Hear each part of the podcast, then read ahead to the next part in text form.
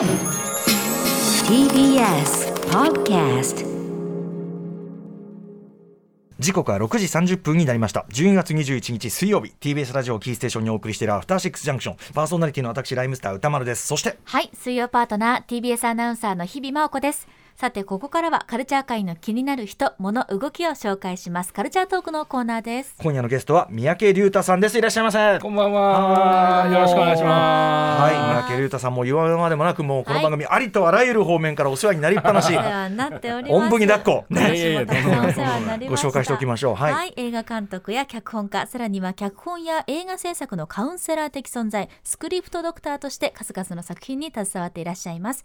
また、スクリプトドクターの脚本教室、初級編中級編など、著書も多数です。三宅さんもう今日はこのくだりはテキパキ進めないとこの後のボリュームがそうですよね。確かに確かはいに。ということで三宅さん今日は、えーどんな話をしてくださるんでしょうか？はい、えー、私三宅龍太が選ぶ2022年ベスト映画を発表しま多す。分また三宅さん独特だからお楽しみにしておりますはい。After Six Junction. 生放送でお送りしています。TBS ラジオアフターシックスジャンクションこの時間はカルチャートークお送りします。今夜は脚本家映画監督スクリスクリプトドクターの三宅龍太さんに2022年のベスト映画を発表していただきます、えー来週シネマランキングやりますが、はい。三宅さんにいち早く独自のランキングということはい、ですね。はい、よろしくお願いいたします。さあということで三宅さんしかも、はい。あの10じゃ収まらずというか。10プラス1という。わかりますよ。この往生際が悪い感じ。絞りきそのれない10とそのさその入れる入れないの際が一番問題じゃないですかそれが。そこ難しいところなんですよね。ですもんね、うん。はい。ということで早速ですが発表お願いいたします。はい、えーとですね、あのベスト10の前に、その今ご紹介いただいたプラス1っていうのが、うんうん。これあのちょっとチャンピオン枠みたいな形にさせていただいて、チャンピオン枠たまに出ます。あのアルゼンチンので日本で劇場未公開で DVD だけで出たあの「私が売れた季節」という作品ですね。でこれはあの6月1日にあのこちらのカルチャートークのコーナーで未公開映画紹介で紹介させていただいたあの文芸エロスの作品なんですね。クラリステ・リスペクトルのうんうんうん。小説を映画化した、そうだ。はい、でよほどのことがない限りこれが多分トップみたいなことをあの時言ってたんですけど、はい。まあ、ちょっとトップ云々というよりこうちょっと自分の中で別格みたいな感じになっちゃあって。そんぐらい。そうなんです。なのでちょっとこれは順位というマジか。チャンピオン枠とさせていただきチましたャンピオン。そうなんだ。そうなんですね。短短期間にそこまで上り詰めた。アルゼンチン。あアルゼンチン。で、はい、私が売れたた、えー、と季えー節私が売れた季節ですね、はい。えーじゃあベスト10という形で10本紹介させていただきたいと思います、はいあすごいドラムロールだしかも我々ねし試験試験試験みたいにこの発表と同時に紙を裏返してるっていうそうかそうかそういうやり方そうですよねまだ封印されてるはい、では発表します。えー、第10位です。あ、これこのまま言っちゃっていいんですね。はい。はいえー Avatar Way of Water。ーえー9位が、えー白い牛のバラッド。あはいはい8位が、えー Rose Blood。 Friday the Thirteenth Fan Film。7位が私は最悪。あ6位が Predator The Prey。ーあーよかったな。5位がねじけたつま先4位がリンゴとポラロイド。3位がトップガンマーベリック。2位がカンパニュラの少女、えーそして2022年三宅的ベスト10第1位ですけども。サベージ・ウーマン美しき制裁という作品はい。1位わかんないわ。へえいやいやいや。まずはいいですね。なんか盛り上がりましたいいですね。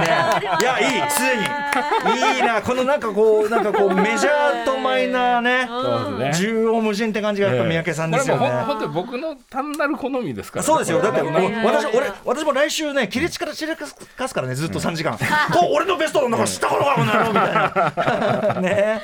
はい。単に僕が好きだった10本いやいや、それ興味深いから。ははい、じゃあ、えー、あと時10位。間の許す限りでちょっと喋っていきましょう。お願いします。はい。えっと、10位、アバター・ウェイ・オブ・ウォーター、ほん本当についこの間見たばっかりなんですけど始まったばっかりですからね、はい。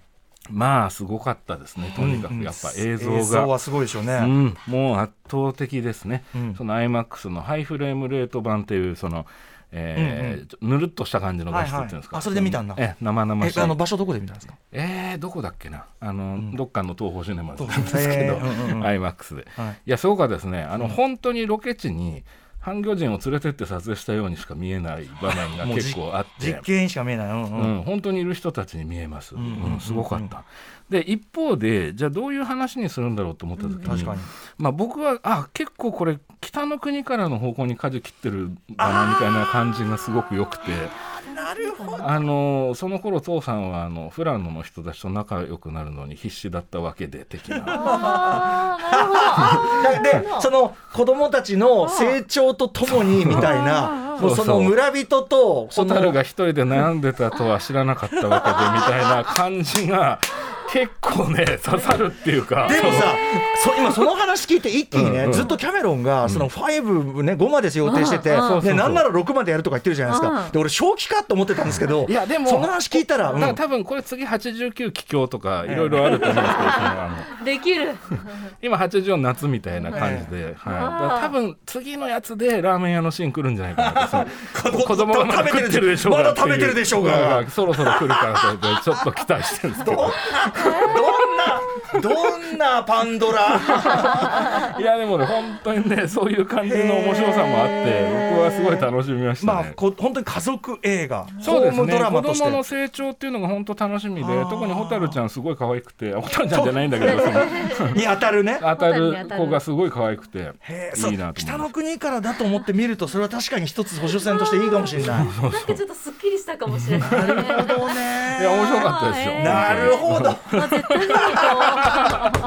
最高。ええ。う絶対行こあーこんな楽しみでしたね。はい、アバター、ウェイ・オブ・ザ・ウォーター10位でした。ははい。い。で、えー、9位の白い牛のバラードっていうのは、これイランの映画はい。で劇場公開されこれた作品なんで。ねあの見逃してましたけどひょねすごくうん。いやこれは良かったですね、やっぱり評判も良かったんで、うんうんうん。楽しみに見たんですけども、まあ、要はその、えー旦那さんがご主人があって言っちゃいけないのか、えー夫さんが、まあまあまあ。が、えーまあ、死刑になってしまったんですけどもそれが実は1年後に冤罪だったってことが分かってしまう、うんでそのことで残された奥さんが妻が、えーまあ、その冤罪をねなんで起きてしまったんだってどうなってんだと。その、うん。どその要はその、えー司法への対,、対応ですね、まあ、そういったものに対してまあ一人で向き合っていくっていう。はい。まあ、そこにその夫の旧友っていう人物がまあサポートで入ったりするっていうドラマ。なんですがこれがね静かなんですけどすごく力強い人間ドラマになっていて、で主演をした女優さんがあの監督と脚本も、ねすごい。マリアム、ム・モガッダムさん。はい、これはすごい見応えありましたね、うんそうなんだ。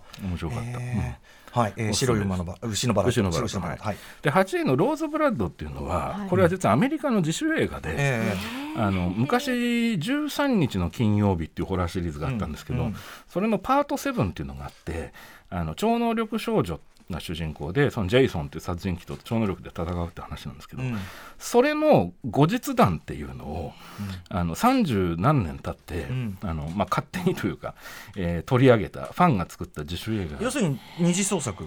そうですね。うん。ただ驚くべきことにその元のパート7に出てたメインのキャスト30何年経ったキャスト3人が出てるんです、えー。同じ役で。えーファンのそのだから同人誌的なそうそうそうそうそうなんですよ。ものに。うん本人たちが出てて、うん。でその実際に30何年経ったっていう世界線を作って、えー話を進行させていくんですね。これはねものすごい気合入ってて90何分本当普通の劇映画と同じ長さがあって、へでこれを僕は YouTube でうんうん。見ました、これを見られる？はい見られます。あの普通に上げてて、へえーまあ、結構ね世界中の人が見て大喜びしてる感じ。あのね、ハロウィン新部作さ三部作じゃないけどやっぱりはい。その時間がちゃんと経った後の続編ってね、意外と見応えあるシリーズになったりするもんだと思ったけどそうそうそうそうなんですまさにそれをファンがかなり考え抜かれたシナリオになってるというか、うん、あの結制作構ガチな。者は一般の方という一般の方ですね。でもでもちゃんとしした映画になってる。そうですね。あのもちろんそのある程度予算が限られているということもあって映像的には、まあ、ちょっとチープに見える部分もあるはあるんですけどもあの本気で撮ってるなっていう感じがすごい、芝居が本当に本気っていうかこれは見応えありますね。ローズブラッドフライザはい。えーフライザサーティンスファンフィルムっていうタイトル。でまあ、13日の金曜日、えーファンフィルムローズそういうことブラッドですね。これは相当見応えありました。はあそんなのがこれさすが三宅さん、いえいえ。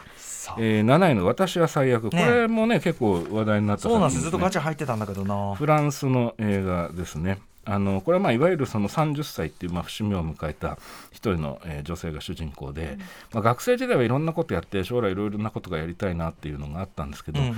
まあ、いざ社会出て結構時間が経ってきた中で本当に自分がやりたいことは何なのかっていうのがまあよく分からなくなってきているっていう中での、えーまあまあ、恋愛模様もありますし人間関係ですね、うん、その辺を丁寧に描いてるんですけども、まあ、相当見応えのあるうん。面白い作品でであの元気が多分たたくさんもらえるタイプの映画でもありますし、いろいろ考えさせられる部分もある。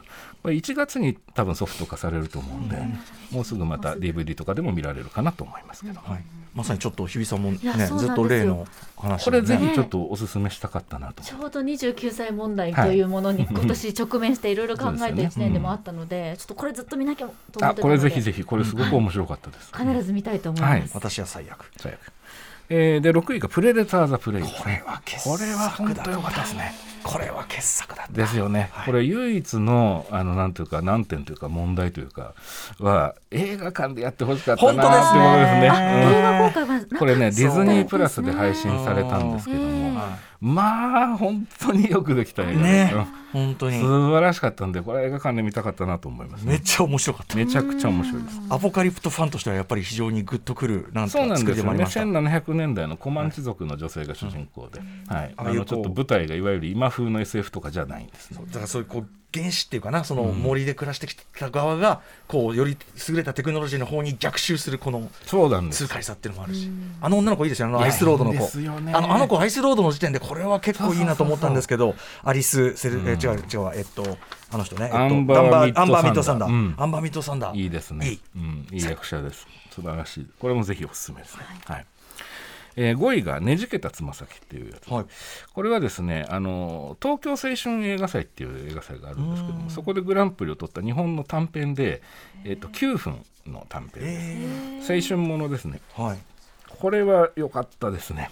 うんあの YouTube で多分見られます。はい、今はネット配信が。やっぱこういうインディーズの作品とか短編っていうのは、あのどんどんその動画配信まあ UNEXT とかもそうですけども、UNEXT でも確か見られると思うんですが見られる機会が増えてきて、まあ、以前のようにそのんなんだろうな関東にしかない単館で映画館じゃないと見られないみたいなことがなくなってきてすごく見やすいのいいですよ、ね、見やすくなって長さとかもあんまりねこだわらず見られるから。そうですねねじけたつま先つま先先は花が咲くの先なんですね。そうです。ねじけたがひらがなで妻がひらがなで先が花咲くの咲くですね。これどういう？これは女子高生2人がメインの本当にささやかな、えー作品ではあるんですが、あのまあ1人が割とこう人気者の女の子もう1人がこういわゆる陰キャ的な、えー子なんですね。でこの子が主人公なんですけども、まあ、このちょっと地味な静かな女の子が好きな男の子ができるんだけどなかなかその思いをまあ表現できないんできっとそこらクラスで人気者の彼女は、えーだったら多分そういうのはこうたやすいんだろうなと思って、まあ、どういうふうに人に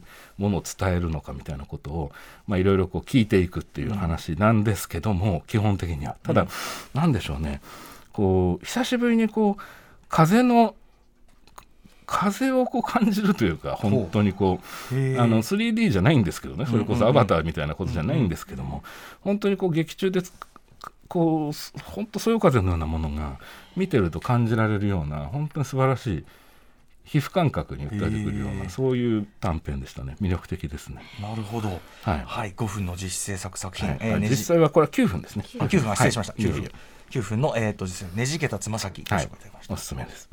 えー次が4位ですね「リンゴとポラロイド」これはギリシャの映画でうん。劇場公開されましたけどももう配信で見られますけども、あのーまあ、要は、えーある日突然その記憶を失う人がたくさん出てきたと、まあ、ちょっとちょっとした SF 設定なんですけども、うん。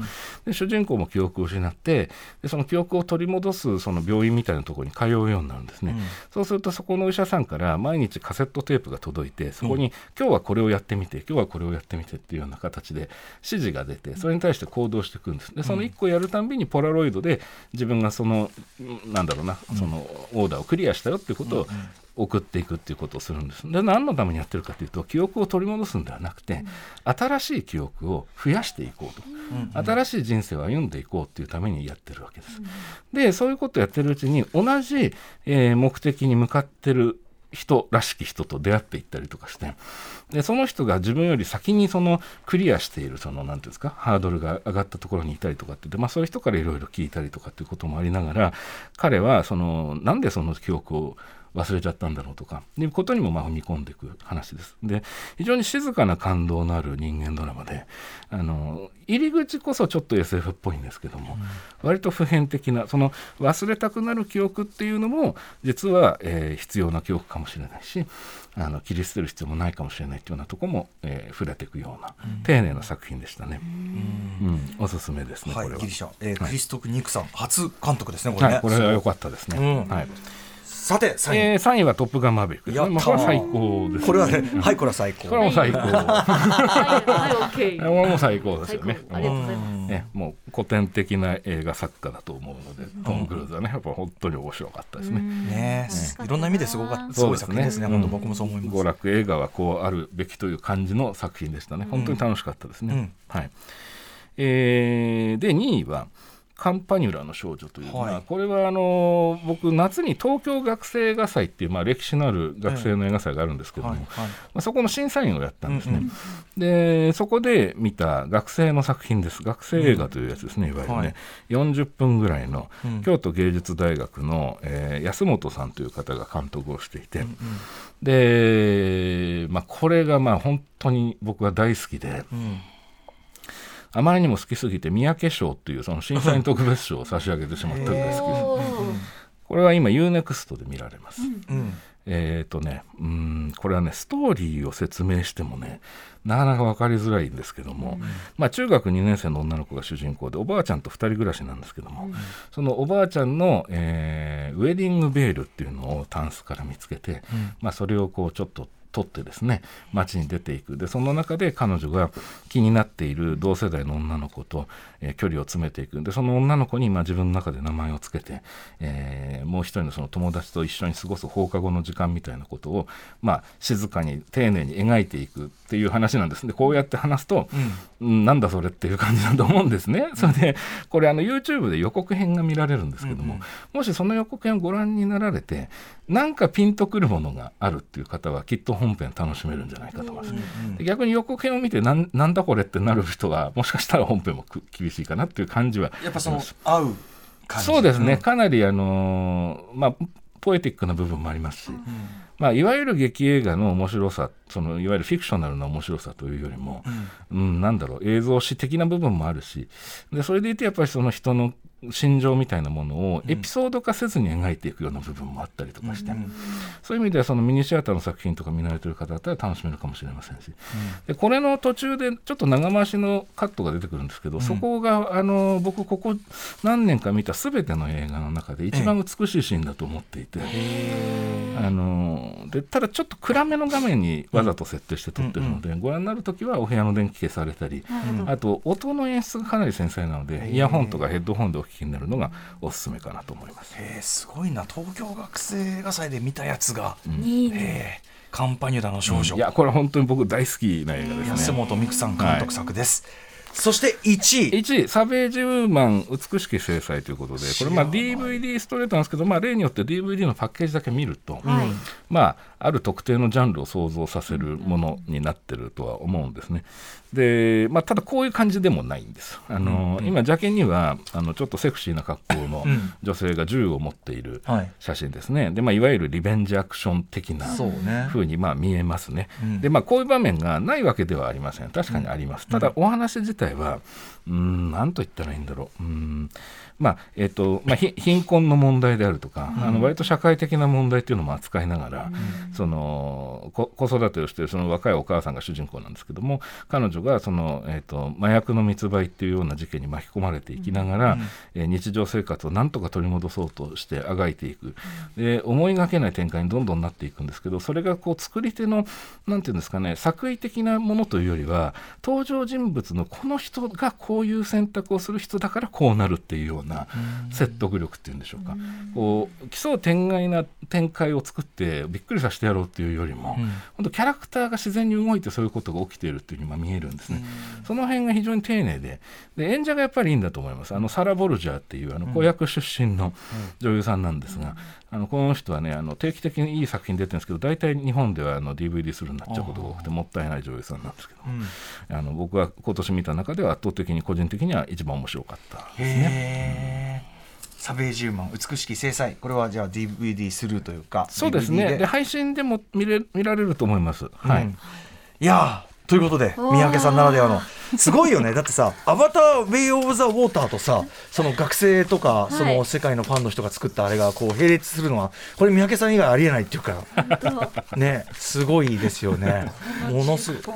しかもその DVD するとかだけじゃなくてやっぱそういう実質制作とか YouTube 上のいろんなのとか、もちろんそこも含めてね、ええ。もちろん映画だから。そうですね。となるとね、いよいよなんていうかディグの範囲がん。大変なあれになりますけど、うん、そうですね、まあでも僕そんな数は見てなくてね、うんあの実は今年も100本ちょっとしか見られてないんですが、でもあのやっぱりこういろんな関わり方というかいろんな触れ方をしたいというかねね。いうのがありましてあの面白そうと思ったらこういい匂いすると思ったらそこにこうピッてピッとこう、ああ、その嗅覚こそが、うん、ちょっとサベージウーマン全然知らなかったんで、はい、はい。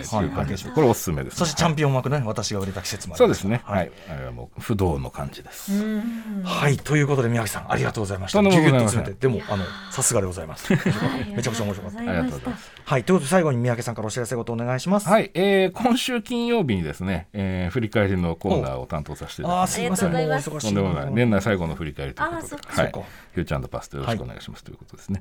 あとはあの Spotify であのポッドキャスト番組をやってまして、あの1年経ったんですけども、えースクリプトドクターの作劇ラジオというのをやっています。そちらでいろんな話もしてて、まあ今日のベスト10の付属とかもするかもしれませんので、ご興味おありの方はぜひ聞いてください。あと1月14日からオンライン講座で漫画家のためのプロット講座というのを昨年もやったんですけど、それのエキスパートコースを開催します。えー YouTube でえー過去の講座の放送後期とかガイダンスもアップしてますので、ご興味おありの方はぜひそちらをご覧になってみてください。はい、ということで、えーいつもお世話になりっぱなしというか今週金曜またじゃあ、はいそうですねはい、お世話になります。はいはい、えーということで三宅龍太さんでした。ありがとうございました。ありがとうございました。After Six Junction.